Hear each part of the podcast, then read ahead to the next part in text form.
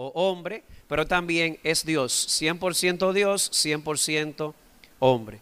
Así que si vuelvo al punto, ¿cuál es el tema central de Romanos? El Evangelio. Así que lo que el Evangelio que ya había sido prometido y que es acerca de la persona y la obra de Jesús, Hijo de Dios, pero del linaje de David según la carne. Lo que ahora corresponde es ver cómo Pablo desarrolla ese tema a través de la carta, cómo lo desarrolla y cómo lo aplica. Ahora bien, antes de ver cómo lo desarrolla y cómo lo aplica, sería muy importante ver cómo lo define. En otras palabras, ¿Cuál es la buena noticia que Pablo enfatiza en este libro? O esa buena noticia del Evangelio, ¿cómo la plantea? Si tomamos Romanos 1.16, un pasaje muy conocido, alguien que lea desde el 16 hasta el 18, alguien que lo lea bien duro, que se oiga. Eh, vamos a hacerle un hombre que lea duro. Ahora, sí.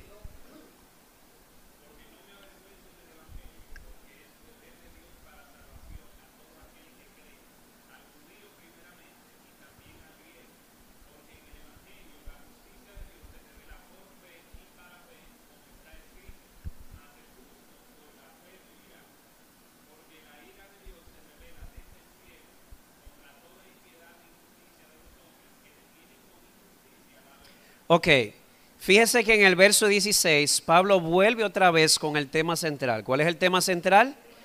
Evangelio. ¿Qué significa etimológicamente evangelio? Bueno, eu significa bueno, agradable en griego, angelon o angelon significa, o ángelos, mensaje, en este caso, una buena noticia. Pero yo pienso que Pablo está diciendo aquí cuál es la buena noticia.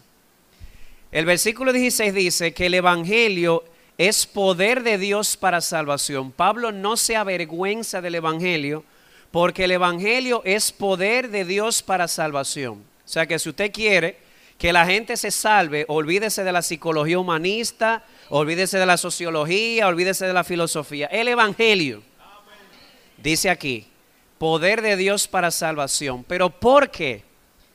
Esa, esa respuesta no hay que buscarla afuera, está aquí.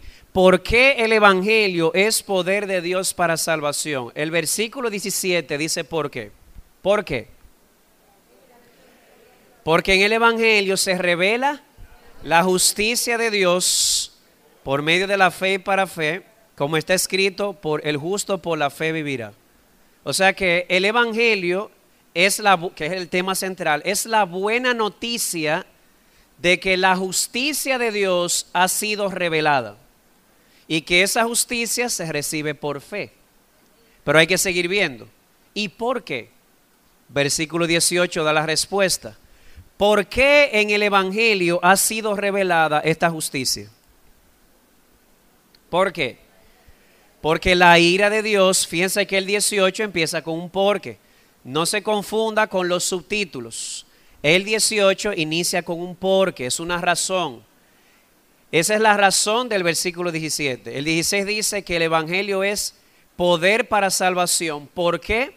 Porque en el Evangelio se revela la justicia de Dios por la fe. ¿Y por qué? Porque la ira de Dios se revela contra qué? La impiedad e injusticia de los hombres que detienen con injusticia la verdad. Hay una palabra que se repite dos veces. ¿Y cuál es? Injusticia. Ahí empezamos a darle forma a la definición. ¿Qué tal la siguiente definición? El Evangelio, como es desarrollado en Romanos, es la buena noticia de que la justicia que el injusto necesita para llegar a Dios se ofrece en el Evangelio. Cuando usted lea ahí justicia, no piense en un atributo. Es verdad que la justicia de Dios muchas veces es un atributo, pero les voy a hacer una propuesta y lo van a ver a lo largo del libro. La justicia de Dios ahí no es un atributo de Dios, es un regalo, una dádiva o un don. Si usted busca Romanos capítulo 4, lo van a ver más adelante, esa justicia es presentada como un don. Como un don. Según el versículo 18 hay un problema. El problema se llama la injusticia. Y el problema de la injusticia tiene una solución. La justicia. Bueno, la buena noticia es que esa justicia que el injusto necesita para ser aceptado por Dios ha sido revelada en el Evangelio. ¿No le parece una buena noticia? O sea, si usted es injusto como yo, y si usted como yo entiende que Dios no acepta la injusticia, entonces la mejor noticia del universo es que usted y yo, injustos, tenemos una solución. ¿Cuál? La justicia de Dios, ese regalo que Él ha revelado en el Evangelio. Entonces vuelvo y repito, porque esto es muy importante. ¿Cuál es el tema central de Romanos? ¿Qué significa Evangelio? La buena noticia. ¿Cuál es la buena noticia? La buena noticia del Evangelio, como es presentada en Romanos, es esta.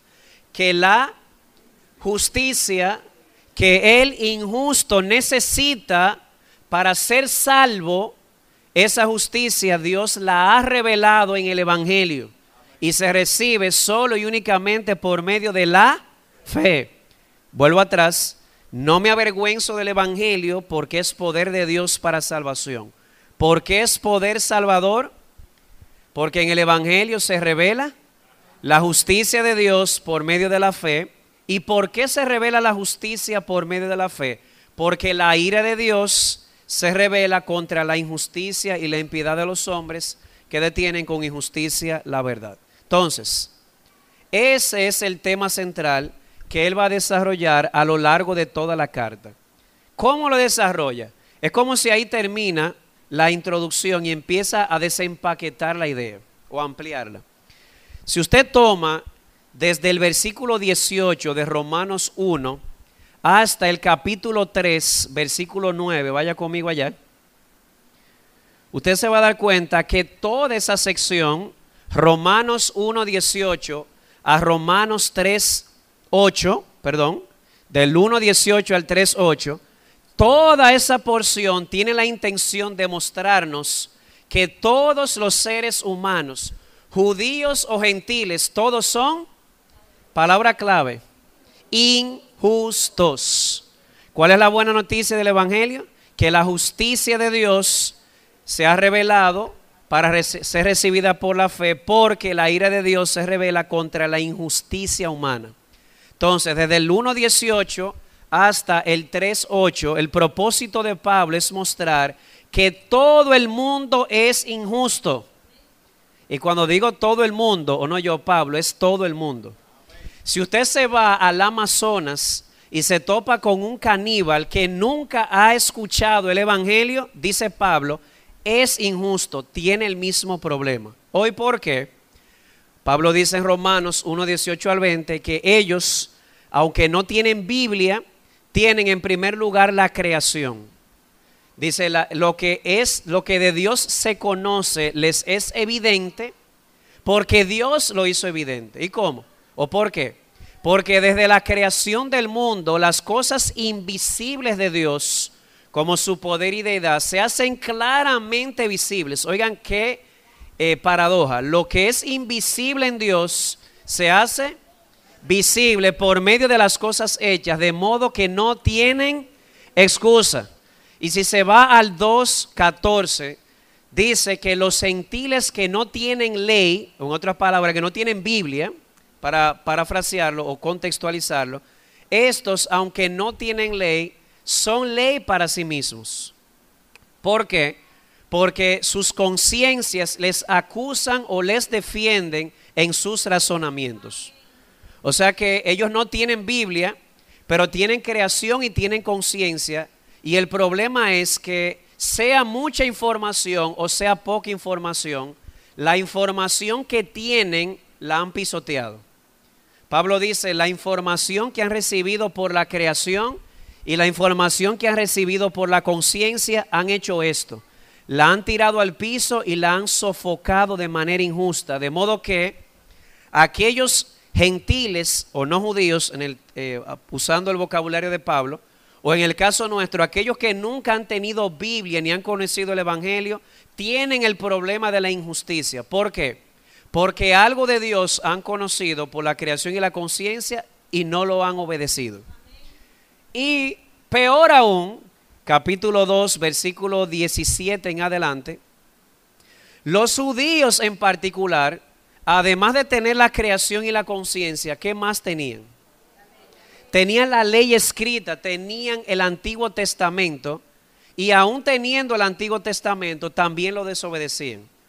O sea que todo lo que Pablo ha hecho en los capítulos 1.18 al 3.8 es mostrar, sea gentil o sea judío, todo el mundo es injusto. Por eso, él cierra esa sección en el versículo 9 diciendo, entonces ¿qué? ¿Somos nosotros mejores que ellos? De ninguna manera. Porque ya hemos denunciado que tanto judíos como griegos o gentiles están todos bajo pecado. Como está escrito, no hay justo ni aún uno. ¿Estamos claros? Entonces, hasta aquí lo que Pablo ha mostrado es que todo el mundo tiene un problema de injusticia delante de Dios. Antes de venir con el tratamiento, hay que venir con el diagnóstico. Antes de decir, hay salvación, hay que decir, tú estás perdido. Antes de decir, Dios ha revelado el regalo de la justicia, tiene que decirte, es que eres injusto. Entonces, eso es lo que él hace. Y de hecho, luego en los versículos 19 al 20, Pablo demuestra cuál es el instrumento que Dios usa para mostrarnos nuestra injusticia. ¿Cuál es ese instrumento? La ley la tenga por escrito en la Biblia o la tenga en el corazón, como la tienen los gentiles, la ley es el instrumento que Dios utiliza para convencer a judíos o gentiles que todo el mundo es injusto. Por eso dice el versículo 20, por las obras de la ley ningún ser humano será justificado delante de él, pues por medio de la ley viene el conocimiento del pecado. El instrumento que Dios usa para mostrarnos la injusticia, ¿cuál es? La ley. Hasta ahí que tenemos el problema. ¿Cuál es el problema en una palabra? Injusticia humana. Según Pablo, ¿quién es injusto? Todo el mundo. Pastor, pero usted dijo que evangelio significa buena noticia y usted empezó con una mala. Sí, pero ahora viene la buena. Hasta ahí era el diagnóstico. La buena noticia del Evangelio es que, que hay solución para el problema de la injusticia. Los versículos 21 al 26 de Romanos 3 desarrollan esta idea. Y de hecho, tenga en mente que para muchos estudiosos, Romanos 3, 21 al 26, no solamente es el pasaje central de Romanos, para muchos es el pasaje central de toda la Biblia. ¿Cómo comienza? Pero ahora, después de haber dicho, todo el mundo es injusto y la ley es testigo de eso, pero ahora, aparte de la ley, la justicia de Dios ha sido manifestada. ¿Lo ven de nuevo? A pesar de la injusticia, Dios ha manifestado su justicia. ¿Cuál justicia? Versículo 22, para que no quepa la menor duda. Sí, pero según el versículo 22, ¿cuál justicia es esa? La justicia de Dios por medio de la fe en Jesucristo para todos los que creen. O sea que esa justicia ha sido revelada por medio de la fe a todo el que cree. ¿Y por qué? Porque al final no hay diferencia. ¿Y por qué no hay diferencia? Porque todos hemos pecado. Sea judío, sea gentil, todo el mundo es injusto. Por esa razón, todos necesitamos el mismo eh, evangelio, el mismo tratamiento. Mire, puede ser el religioso más incumbrado o puede ser la prostituta más degradada. Aunque socialmente se ve una diferencia, delante de Dios los dos tienen el mismo problema. El problema de la injusticia. Y si el pastor hipócrita se va a salvar, se va a salvar con el mismo remedio que la prostituta degradada. Sea que uno se vea más justo que el otro, al final ambos son injustos y necesitan la misma justicia. Y e, esto es glorioso y humillante. Glorioso para la prostituta que dice, wow, pero hay esperanza para mí.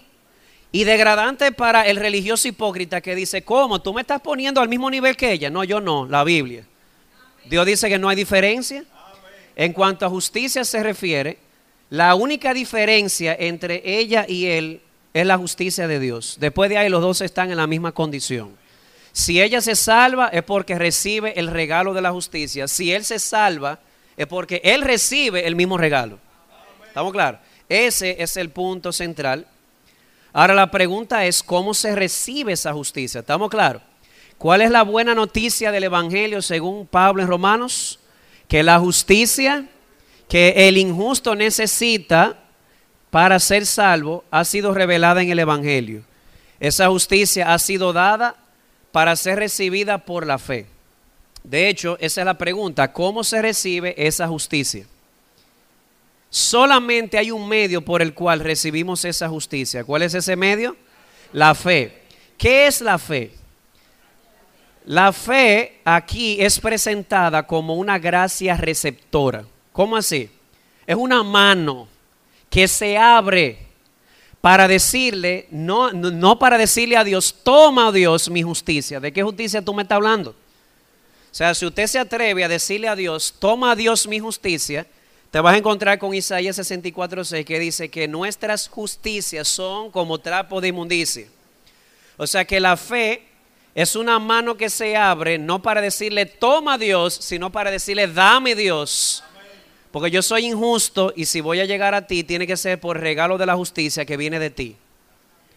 Así que el remedio comienza renunciando a nuestras justicias abriendo nuestra mano, la mano de la fe, para recibir esa justicia.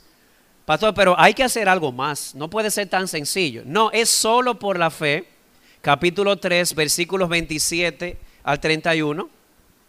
Dice, ¿dónde está pues la jactancia? ¿Qué dice Pablo? Queda excluida.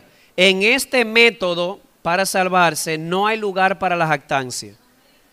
Por, eh, dice, queda excluida. ¿Por cuál ley? Por la de las obras. No, sino por la ley de la fe, porque concluimos que el hombre es justificado por eh, la fe aparte de las obras de la ley.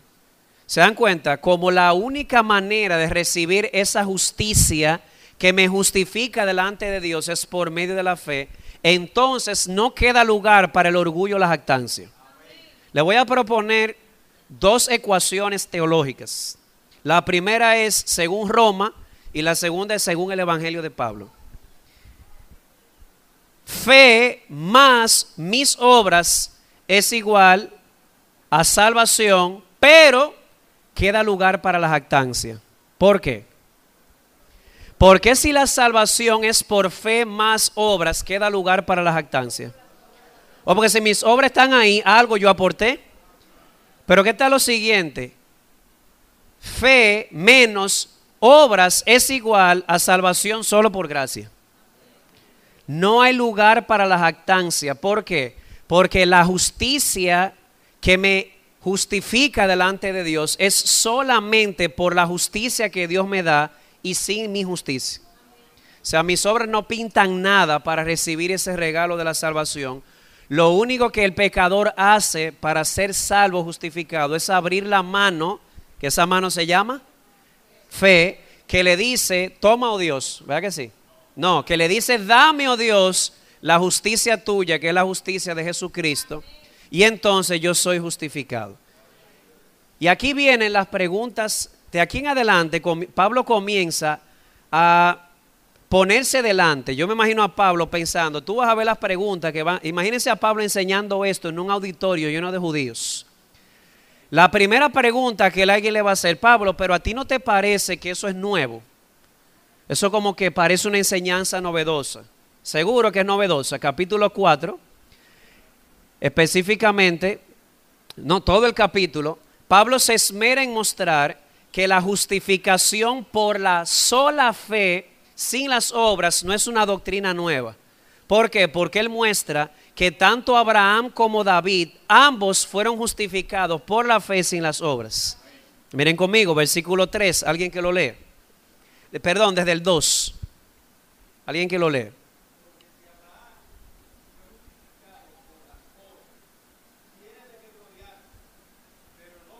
Ok, ¿lo ven ahí? Si fuese fe más obras, entonces habría lugar para mi jactancia, porque algo yo puse. Pero dice, no delante de Dios. Pero dice aquí que no fue así con Abraham. ¿Cómo fue justificado Abraham?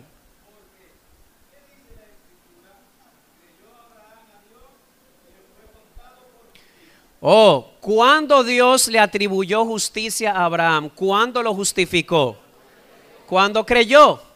Y es interesante porque Pablo sigue argumentando y muestra que Abraham no fue justificado después de haber obedecido, sino después de haber creído. La obediencia, como por ejemplo el haberse circuncidado, fue simplemente una señal que él recibió de que había sido había recibido la justicia de Dios, pero cuando él recibió la justicia, la recibió ¿cuándo? Cuando creyó por medio de la fe y eso no es una enseñanza novedosa, eso está en Génesis, lo puede buscar literalmente. Y no solamente Abraham. Versículo 6, alguien que lo lea.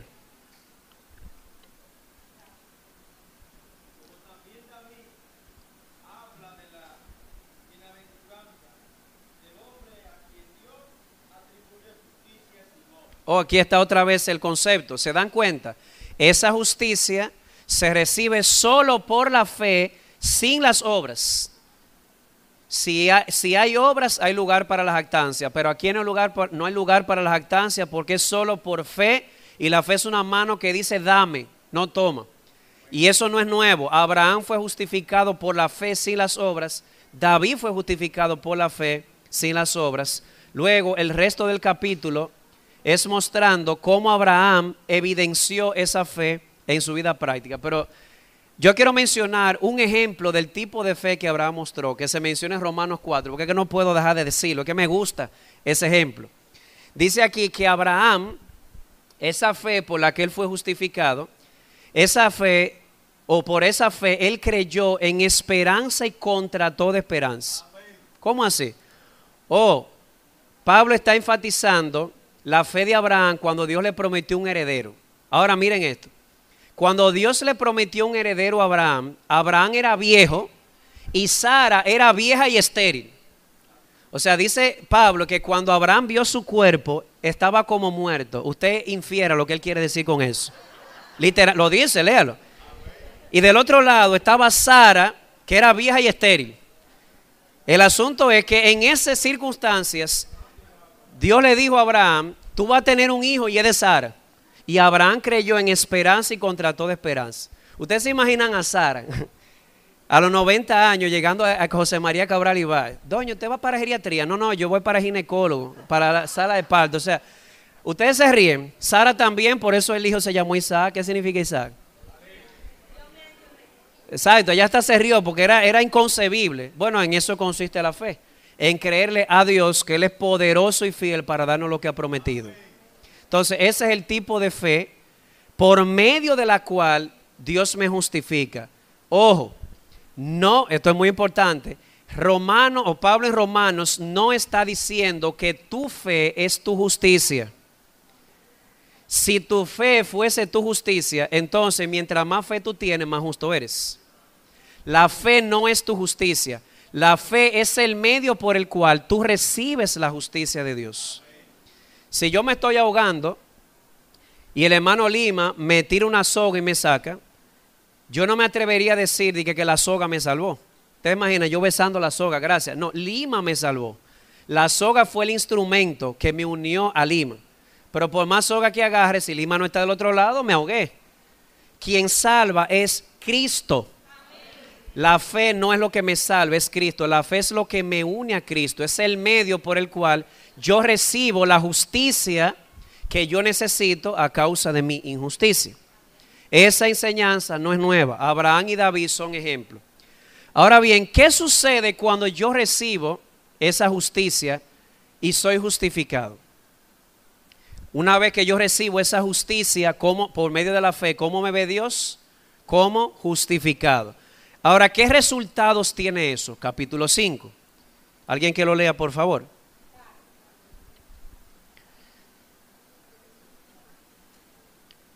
Alguien que lo lea. El versículo 1.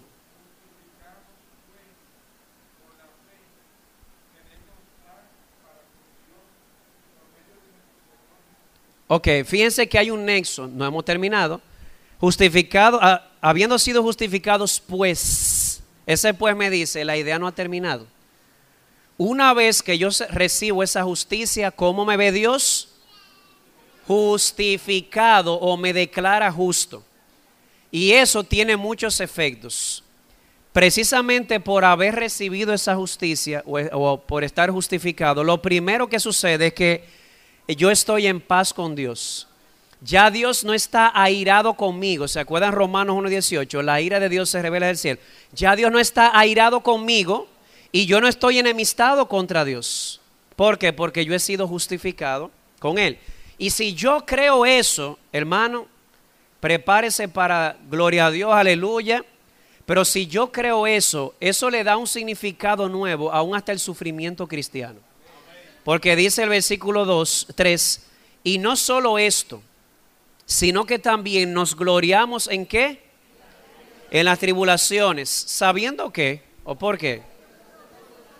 Produce paciencia y la paciencia, prueba y la prueba, esperanza y la esperanza no desilusiona. ¿Por qué? Porque el amor de Dios ha sido derramado en el corazón por el Espíritu Santo. En otras palabras, que en cuando usted esté en medio de la dificultad, de la prueba, del sufrimiento, hermano, usted tiene que creer esto. Porque si usted cree que usted ha sido justificado por la sola fe en la justicia de Cristo que Dios ha dado en el Evangelio, hasta la forma de ver el sufrimiento cambia. Cuando usted está en medio del sufrimiento y llegue ese pensamiento, ¿será que Dios está airado conmigo? Sáquese eso de la mente. La ira que usted merecía se la dieron a Jesús. Usted está en paz con Dios. Y entonces y si esta prueba en mi vida no significa que Dios está quillado conmigo, ¿qué significa? Significa que Dios no ha terminado contigo. Significa que Él está trabajando en ti para producir paciencia, para darte un carácter probado, para alimentar tu esperanza. Así que si tú crees o le crees a Dios, entonces cuando llegue ese pensamiento, recuerda a tu alma, no Señor, Dios no está airado conmigo y no está airado porque la ira de Dios Jesús la absorbió en la cruz y Él me dio la justicia de Jesús. Así que yo estoy en paz con Él, Él está en paz conmigo. Este sufrimiento significa que Dios está trabajando conmigo, no que está airado conmigo. ¿Estamos claros? Por favor, prométame y pídale al Espíritu que se lo recuerde. Cuando usted se vea en una situación aflictiva y usted comience a poner en duda el amor de Dios, recuérdele a su alma que no es que Dios lo ha dejado de amar, el Espíritu derrama el amor de Dios en el corazón. Es todo lo contrario, es que Dios no ha terminado contigo. Y por esa razón tú puedes hasta gloriarte en la tribulación. ¿Por qué? Porque tú has entendido que tú has sido justificado por la fe en la obra de Cristo y tú estás en paz con Dios. Eso lo cambia todo. Y no solamente eso. La justificación por la fe te da la esperanza de que en aquel día tú vas a tener VIP en la presencia de Dios. Levante la mano, esto no es retórico, si alguna vez usted ha pensado, ay tú, y si el día en que Cristo venga, yo soy de aquellos que escuchan, apártate de mí que yo nunca te conocía, se de maldad. ¿Alguna vez usted ha tenido ese miedo? Levante la mano. Yo lo he tenido. Pues le tengo buenas noticias. Si usted le cree a este evangelio, esa noticia y esa convicción echa fuera ese temor. Porque dice más adelante, aquí mismo Romanos 3, dice el versículo 9, entonces mucho más, leo desde el 8, pero Dios demuestra su amor para con nosotros en que siendo aún pecadores, Cristo murió por nosotros. Entonces, mucho más, habiendo sido ahora justificados por su sangre, seremos, fíjense que está en futuro, seremos salvos de qué? De la ira de Dios por medio de él. Y cuando él habla de esa ira, ¿a qué se refiere? Si usted se va al capítulo 2 de Romanos, él está hablando de la ira que va a ser revelada en el día del juicio final. Usted lo puede leer. Si a, su mente o a su corazón llega este temor y si ese día Dios derrama su ira contra mí, si resulta que yo no era, uno era de sus hijos, Dios quiere que tú tengas certidumbre. Apropiate de la justificación por la sola fe sin las obras de la ley. Pastor, pero es que el diablo me está diciendo, no le crea al diablo, créele a Dios. El diablo te dice, tú ves que tú no eres cristiano. Y Dios te dice, no, tú eres cristiano porque tú sigues creyendo. ¿Creyendo qué? Que a pesar de tu caída, si tú vas a entrar a la presencia de Dios, no es por lo que has hecho o dejado de hacer, sino lo que, lo que Jesús hizo por ti. ¿Estamos claros en eso?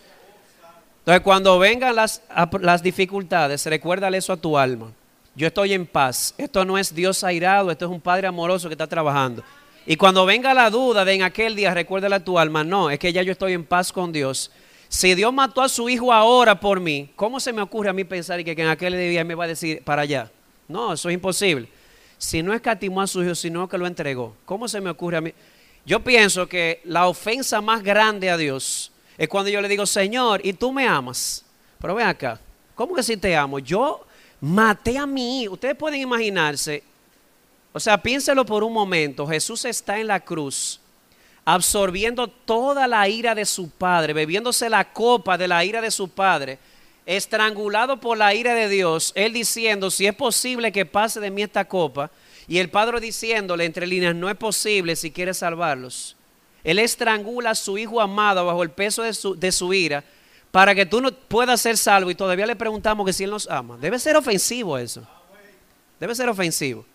O sea, digo todo esto para que recordemos siempre que la justicia que nos hace justos delante de Dios es una justicia que Él revela en el Evangelio, es la justicia de Jesús y la recibimos solo por medio de la fe. Y una vez que la recibimos, estamos en paz con Dios.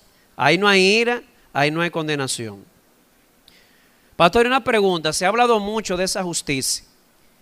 Pero ¿de dónde sale esa justicia? Esa justicia que se revela en el Evangelio, que yo la recibo por la fe y que una vez que la recibo, Dios me ve como justo y que me entra en paz con Él. ¿De dónde sale esa justicia? Romanos 5, específicamente versículos 18 y 19, tiene la respuesta. Alguien que lo lea, por favor.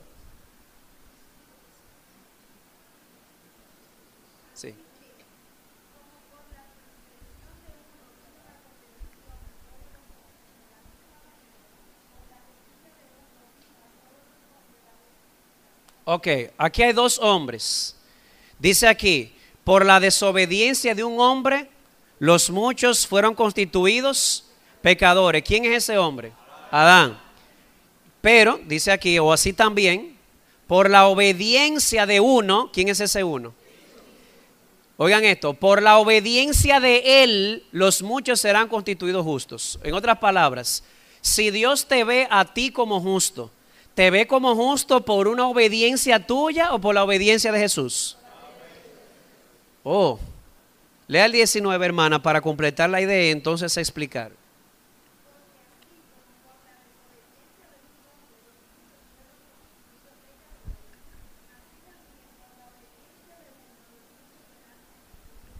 Ok, hemos entrado en una dimensión gloriosa. El Evangelio es la buena noticia de que la justicia que el injusto necesita para ser salvo o justificado ha sido revelada en el Evangelio, se recibe por medio de la fe. Abraham y David son evidencia de ello y una vez que la recibimos somos justificados y si estando justificados estamos en paz con Dios. No hay culpa, no hay temor. Ahora bien, esa justicia que Dios me da, ¿de dónde la saca? Dice aquí en mi Biblia y en la suya, que esa justicia es la obediencia de Jesús puesta a mi cuenta. O sea que esa obediencia fue la obediencia que Jesús cumplió mientras estaba en su humanidad. Jesús, Dios entonces toma esa justicia de Jesús y la pone a mi nombre cuando yo creo en Él.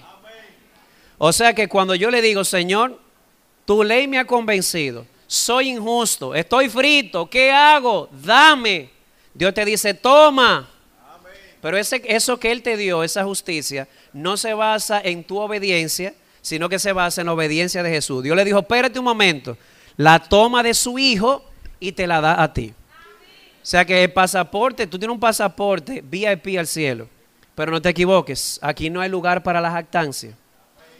Si tiene un pasaporte que dice aprobado es porque Dios tomó la justicia o la obediencia de Jesús y la puso a tu nombre o la puso en tu mano. ¿Cuál es esa mano? La fe. ¿Estamos claros ahí? Así que aquí no hay nada de que jactarse. Cuando hablamos de la justificación, ¿qué papel pintamos nosotros? Simplemente pedir, no dar, ¿eh?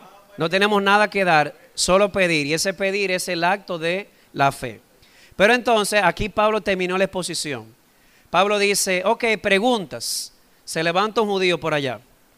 Pablo, pero ven acá, todo eso que tú estás diciendo, como que, y sobre todo en el capítulo 5, él dice que todo esto ha sido así para poner en alto que la gracia de Dios.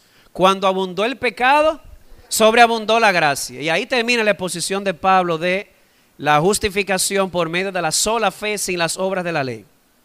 La pregunta, dijo un judío allá, Pablo, yo tengo una pregunta. Como tú la expones, ¿eso puede ser una licencia para pecar? ¿Cómo así? O porque si cuando abundó el pecado, sobreabundó la gracia, entonces vamos a pecar para que la gracia abunde. Capítulo 6, versículo 1, alguien que lo lea.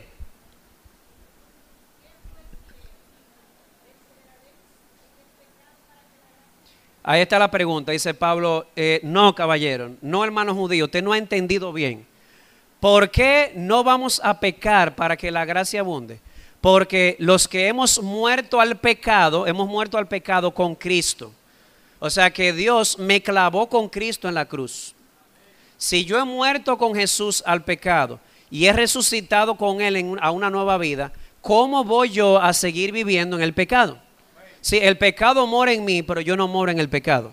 Yo he sido libertado del pecado. Yo no soy esclavo del pecado por la misma obra de Jesucristo. Así que le queda claro, caballero. Sí, está claro. Estamos dramatizando lo que un judío diría. Otra pregunta, por allá. Pablo, pero es que yo estoy confundido. Ajá, ¿cuál es la confusión? Es que como tú lo estás pintando, recibir la justicia de Dios por solo fe, sin las obras de la ley, Tú estás sugiriendo con eso entonces que la ley es mala. Capítulo 7, vayan conmigo allá.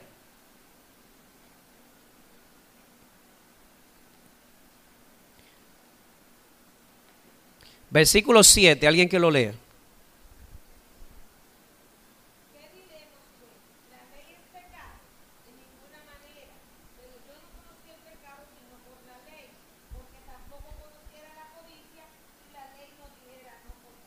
Ok, está claro. Alguien pregunta entonces si es por fe sin las obras de la ley, ¿significa eso que la ley es mala? No, yo no he dicho eso. La ley es santa, el mandamiento es justo. Lo que yo he dicho es que nadie se justifica por las obras de la ley. ¿Por qué? Porque el problema no está en la ley. La ley es buena, es santa. ¿Y dónde está el problema? El problema está en ti y en mí. Más adelante lo dice el famoso texto de Romanos 7. Dice desde el versículo 12, alguien que lo lea.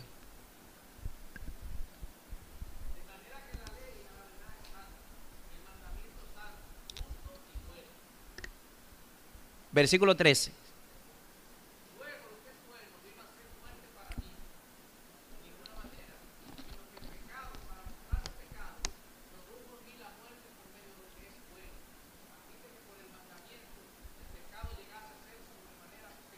y el 14.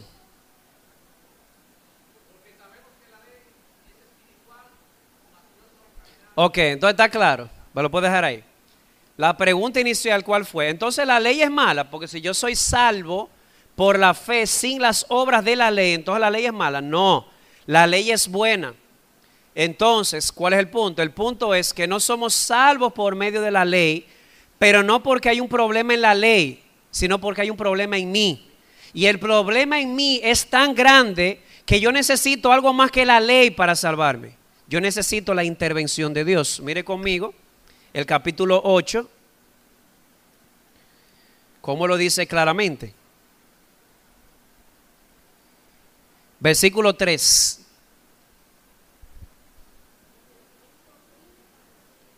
Alguien que lo en voz alta.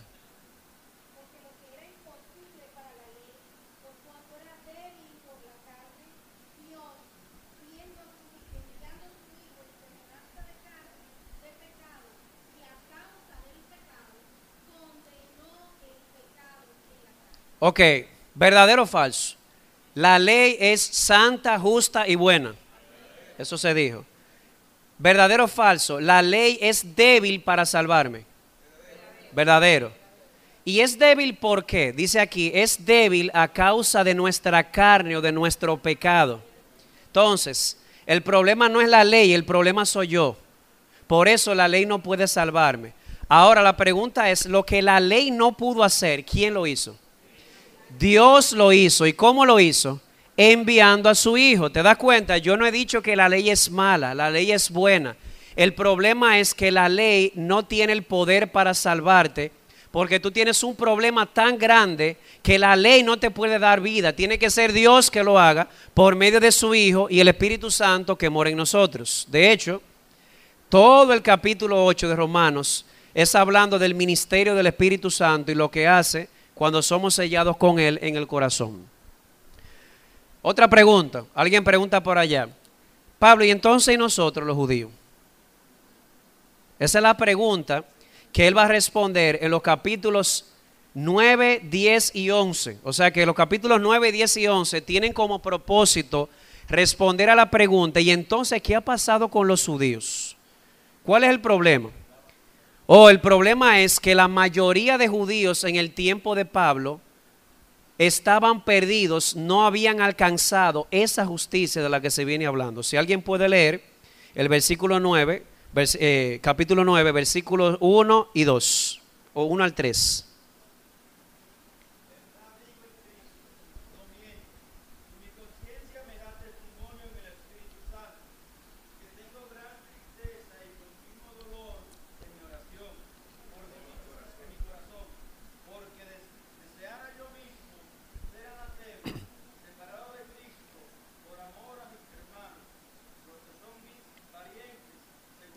Ok, pues déjalo ahí.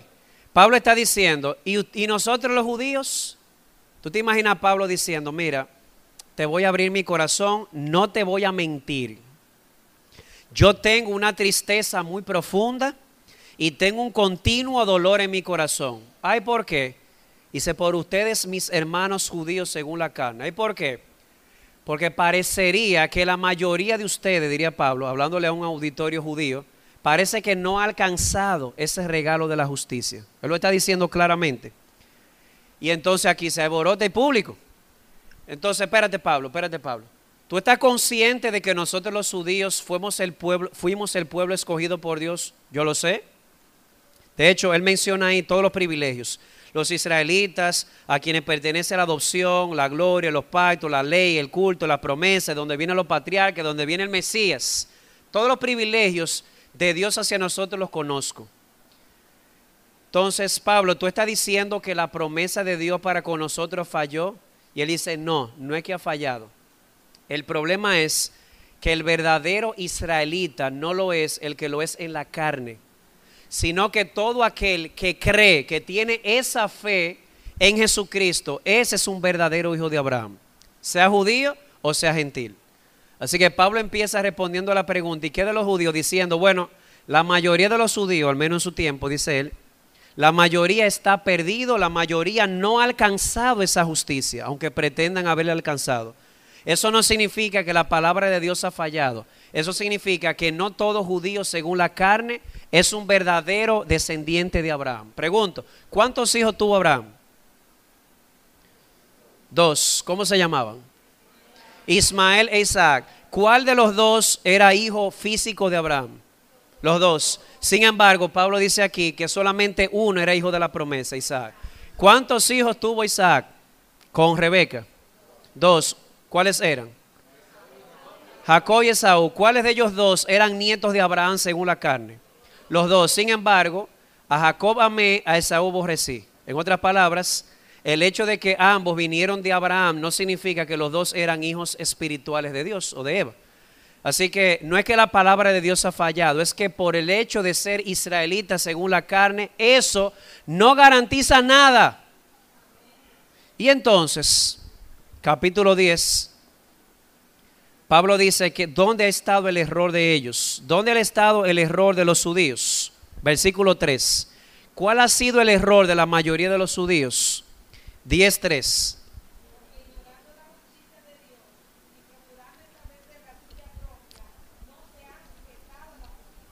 Oh, ese es el problema. Pablo, entonces, ¿cuál es el problema nuestro?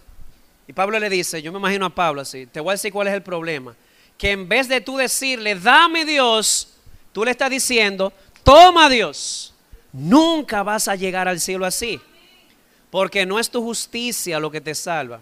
Es la justicia de Dios en Cristo que se recibe por la fe El problema es que Dios te dice, toma, y tú dices, no, yo no la necesito, toma tú la mía.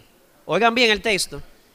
Desconociendo la justicia de Dios y han procurado establecer la suya propia. Le han dicho a Dios, no me interesa tu método para salvarme, me interesa el mío. Eso se llama carnalidad. ¿Entiende la idea? Entonces el problema de la mayoría de los judíos en el tiempo de Pablo es que rechazaron la justicia que Dios da y querían establecer la suya propia que es según el cumplimiento de la ley. Pablo dice, así siempre van a tropezar, nunca la van a alcanzar. Y en el capítulo 11, Pablo entonces respondería a la pregunta, entonces Pablo, entonces estamos todos fuera de la gracia de Dios. Eh, capítulo 11, si alguien puede leer el versículo 1.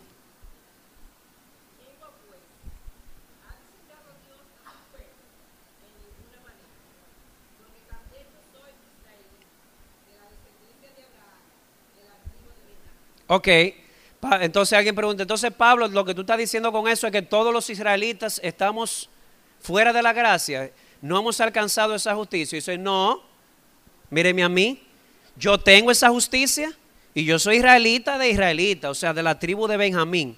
La diferencia, dice Pablo, es que a diferencia de ustedes, yo no he tenido la osadía de decirle, toma, oh Dios, mi trapo de inmundicia. Yo he aceptado mi injusticia y le he dicho, dame Dios la justicia de tu hijo. Esa es la diferencia. Y le dice en el mismo capítulo 11 que así como él, siempre hubo, hay y habrá un grupo de israelitas que se van a salvar por esa misma fe. Versículo 5.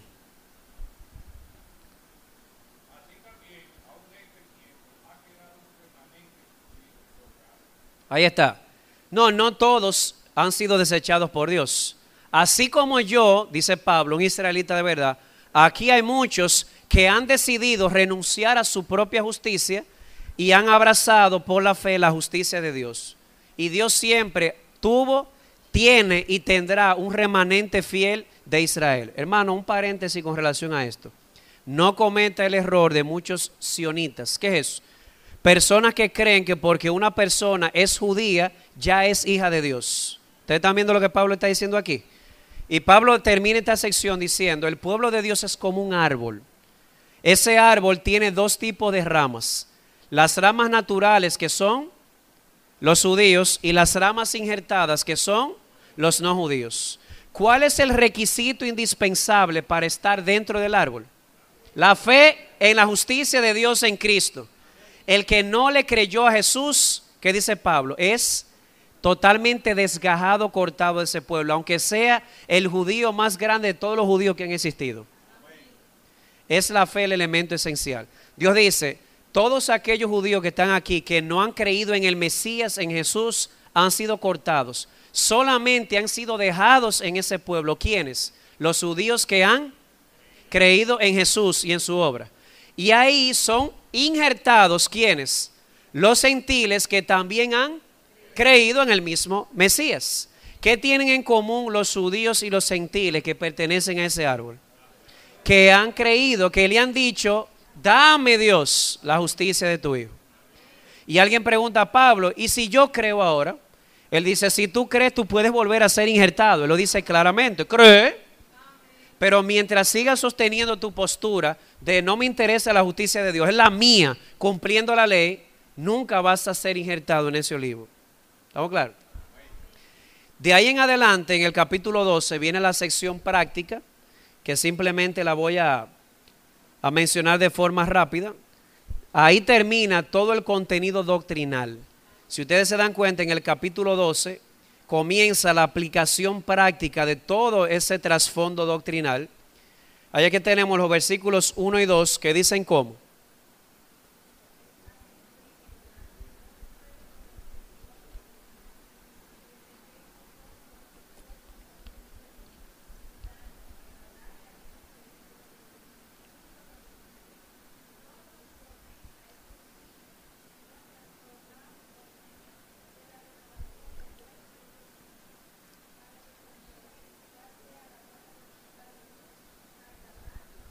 Ok, en vista de todas esas misericordias de Dios que hemos visto en todo ese marco doctrinal, yo les ruego, dice Pablo, entreguen sus cuerpos como un sacrificio vivo, santo y agradable a Dios. Y me gusta mucho el versículo 2. Él dice que en la medida en que nuestra mente va siendo renovada, en esa misma medida vamos comprobando que la voluntad de Dios es lo que realmente nos conviene, es buena, agradable y perfecta, y en esa misma medida yo entrego mi cuerpo para hacer su voluntad. Y básicamente de ahí en adelante él trata algunos particulares prácticos. Por ejemplo, en el capítulo 12, él habla mucho de no vengarse del enemigo. Y eso tiene un trasfondo doctrinal en los 11 primeros capítulos. No os venguéis, dice el Señor. ¿Por qué? Mía es la venganza, yo pagaré, dice el Señor. ¿Ustedes saben a qué se conecta ese mandato? Al capítulo 2, cuando él hablando del juicio final, dice que él pagará a cada uno conforme a sus obras. Lo puede ver en Romanos 2. O sea que Pablo dice, es como si Pablo dijera, en vista de lo que vimos en Romanos 2, de que en el día del juicio, cuando todos los secretos salgan a la luz, Dios pagará a cada uno conforme a sus obras no se venguen, amen a su enemigo. Dios pagará, la venganza es de él. ¿Cuándo? Ya yo se lo dije en el capítulo 2. Luego en el capítulo 13, el incómodo capítulo de el someternos a la autoridad civil. Él dice, sométanse a la autoridad porque todas las autoridades han sido puestas por Dios para restringir el mal y hacer el bien. Así que si yo me opongo a la autoridad, me estoy oponiendo a quién? A Dios que la puso. Ahora, ¿qué papel o qué, qué trasfondo doctrinal tiene eso? En el capítulo 1, Pablo enseña que si el ser humano no demuestra toda la injusticia que hay en su corazón, es porque Dios restringe nuestra injusticia. ¿Cómo así? Miren, usted y yo tenemos en ese corazoncito más injusticia de la que nosotros creemos. La única razón por la cual toda esa injusticia no se manifiesta es porque Dios usa medios para restringirla. Y uno de esos medios es el gobierno civil. De hecho, piense en uno de los periodos más oscuros en la historia de Israel. ¿Cuál fue? El periodo de los jueces. No había rey en Israel. Todo el mundo hacía lo que bien le parecía. ¿Ustedes saben a qué niveles llegó el pueblo? Llegó un punto en que cuando agarraron y violaron la concubina de un hombre, de un judío, y no solamente la violaron, la mataron brutalmente, él la cortó en 12 pedazos, ya estaba muerta, y mandó un pedazo a cada tribu diciéndole, miren hasta dónde hemos llegado. O sea que nosotros podemos vivir en este mundo lleno de injusticia, porque Dios en su gracia, en su misericordia, todavía tiene medios para restringirlo y uno de esos medios es el gobierno, así que debemos someternos. ¿Hay alguna excepción? Claro, si el gobierno me pide hacer algo contrario a Dios, Pedro dice es necesario obedecer a Dios antes que los hombres. Pero en todo lo que tiene que ver con el buen orden y restringir la injusticia, la iglesia debe sujetarse a la autoridad y debe también incluso apoyarlo. ¿Estamos claros? ¿Por qué? Eso tiene un trasfondo teológico. Luego en el capítulo 14, un capítulo tan interesante, ya me quedan dos ideas más, porque él habla de los débiles y los fuertes de conciencia, no en la fe, sino de conciencia. ¿Qué decía el débil de conciencia? No se puede beber vino ni se puede comer carne. El fuerte de conciencia decía, yo puedo comer carne, yo puedo beber vino. ¿Qué estaba sucediendo? El débil de conciencia estaba juzgando al fuerte y el fuerte estaba menospreciando al débil. Aquí había un problema serio. Y es como si Pablo comienza a verlo así. Y es que todavía ustedes no han aprendido a aceptarse. Es que se les ha olvidado lo que dijimos atrás, de que tú, el fuerte en la fe o en la de conciencia, y tú, el débil de conciencia, están vestidos con la misma justicia. Tú no eres más, más justo que él, ni él es más justo que tú, porque no había diferencia. Los dos habían pecado. Y si tú llegaste al cielo, ¿cómo fue? Por la justicia de Dios. Y si tú llegaste al cielo, ¿cómo es? Por la misma justicia. O sea, hermano, cuando Dios te ve a ti y me ve a mí, no importa lo que hayamos sido en el pasado, no importa lo que hayamos hecho en el presente, siempre nos ve vestidos con la misma justicia, la justicia de Jesús. Y si yo, que me he mantenido, eh, vamos a poner un caso, que nunca he robado, por lo menos en, la definición técnica, eh, y hay un hermano que es creyente, pero que en algún momento se deslizó y metió la mano en el bolsillo del jefe, pero se arrepintió, ¿Saben una cosa? La tendencia a mí es decir, ja, yo soy más justo que aquel, se equivocó medio a medio. Porque ese hermano no solamente fue perdonado, también ha sido vestido con la misma justicia que me vistieron a mí. Entonces tenemos que aprender a aceptarnos el uno al otro. Aquí no hay uno más justo que el otro, los ojos de Dios, porque fuimos vestidos con la misma obediencia y la justicia de Jesús. Así que, obviamente, si está eh, si se ven las marcas del arrepentimiento y la fe. Porque si no se arrepiente, entonces hay todo un proceso que demuestra que la persona no ha creído o no, no está arrepentida. Pero si ha creído, hay una tendencia en nosotros a hacerle el fo, como dicen los jóvenes, aquellos que en algún momento cayeron en un pecado bajo, pero han sido restaurados. Ese tiene la misma justicia que tú y que yo. Tiene que estar claro en eso. Debemos aprender a aceptarnos. Y por último, en el capítulo 15 y capítulo 16, Pablo muestra cuál es su pasión, la pasión de predicar el Evangelio, donde nunca antes el Evangelio ha sido predicado. ¿Por qué? Porque en el capítulo 10 él dice que todo el que invoque el nombre del Señor será salvo. Pero ¿cómo van a invocar si no le conocen? ¿Cómo le van a conocer si no han oído? ¿Cómo van a oír si no hay quien les predique? ¿Cómo le van a predicar si no son enviados?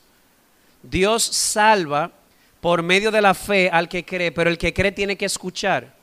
Por eso Pablo dice aquí en el capítulo 15 que su pasión era predicar ese evangelio de la justicia de Dios en Cristo en aquellos lugares donde Cristo nunca había sido predicado. O sea que las misiones son estratégicas. Unos predican el evangelio en el mismo eh, contexto cultural, otros van a aquellos lugares donde Cristo no ha sido predicado.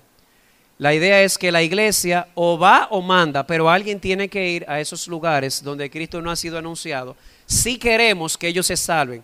Porque Romanos 1 dice que no tienen excusa, aunque no hayan oído el Evangelio. Y en Romanos 10 Pablo dice que si se van a salvar, tiene que ser por escuchar. Y si van a escuchar, tiene que haber alguien que les predique. Así que Pablo dice, yo me enlisto entre esos que van a predicar el Evangelio a los que nunca han escuchado de Jesús. Así que, ¿cuál es el tema central de Romanos? El Evangelio. El Evangelio es la buena noticia de qué? La justicia que el injusto necesita para ser aceptado, justificado, ha sido revelada en el Evangelio. ¿Cuál es el problema humano? Injusticia. ¿Quién es injusto? Todo el mundo, judíos y gentiles. ¿Cuál es el remedio? Pero Dios ha revelado esa justicia, la justicia de Dios por medio de la fe en Cristo. ¿A quién? A todo el que cree. ¿Por qué? Porque no hay diferencia. Todo el mundo ha pecado. ¿Cómo se recibe esa justicia? Por medio de la sola fe, sin las obras de la ley. Y cuando yo recibo esa justicia, ¿cuál es el resultado? Dios me ve como justificado. Y cuando estoy justificado, estoy en afuera todo temor y toda... Eh, todo sentimiento de condenación o temor. Capítulo 6. Si es así, entonces ¿puedo yo pecar para que la gracia abunde?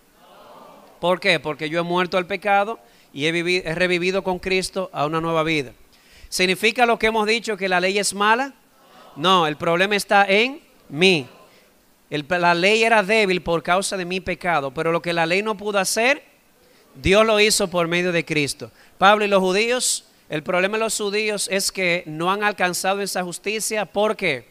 Porque han tratado de establecer su propia justicia. ¿Hay esperanza para ellos? Sí, ¿cuál? Flojar eso y aferrarse a la justicia de Dios. Si lo hacen, son injertados en el árbol. Y luego de eso, en los capítulos 12 en adelante, una serie de aplicaciones prácticas basadas en todas o en todo ese marco doctrinal. Así que cuando vengan a estudiar el libro, cuando vean cada parte, ya van a tener una idea, esperamos, de qué papel juega esa parte dentro del todo. Y cuando vean las aplicaciones prácticas van a ver cuál es el fundamento doctrinal de donde Pablo lo está sacando, de los capítulos 1 al 11. No sé si hay pregunta, comentario, terminamos. Lo que usted diga, maestro.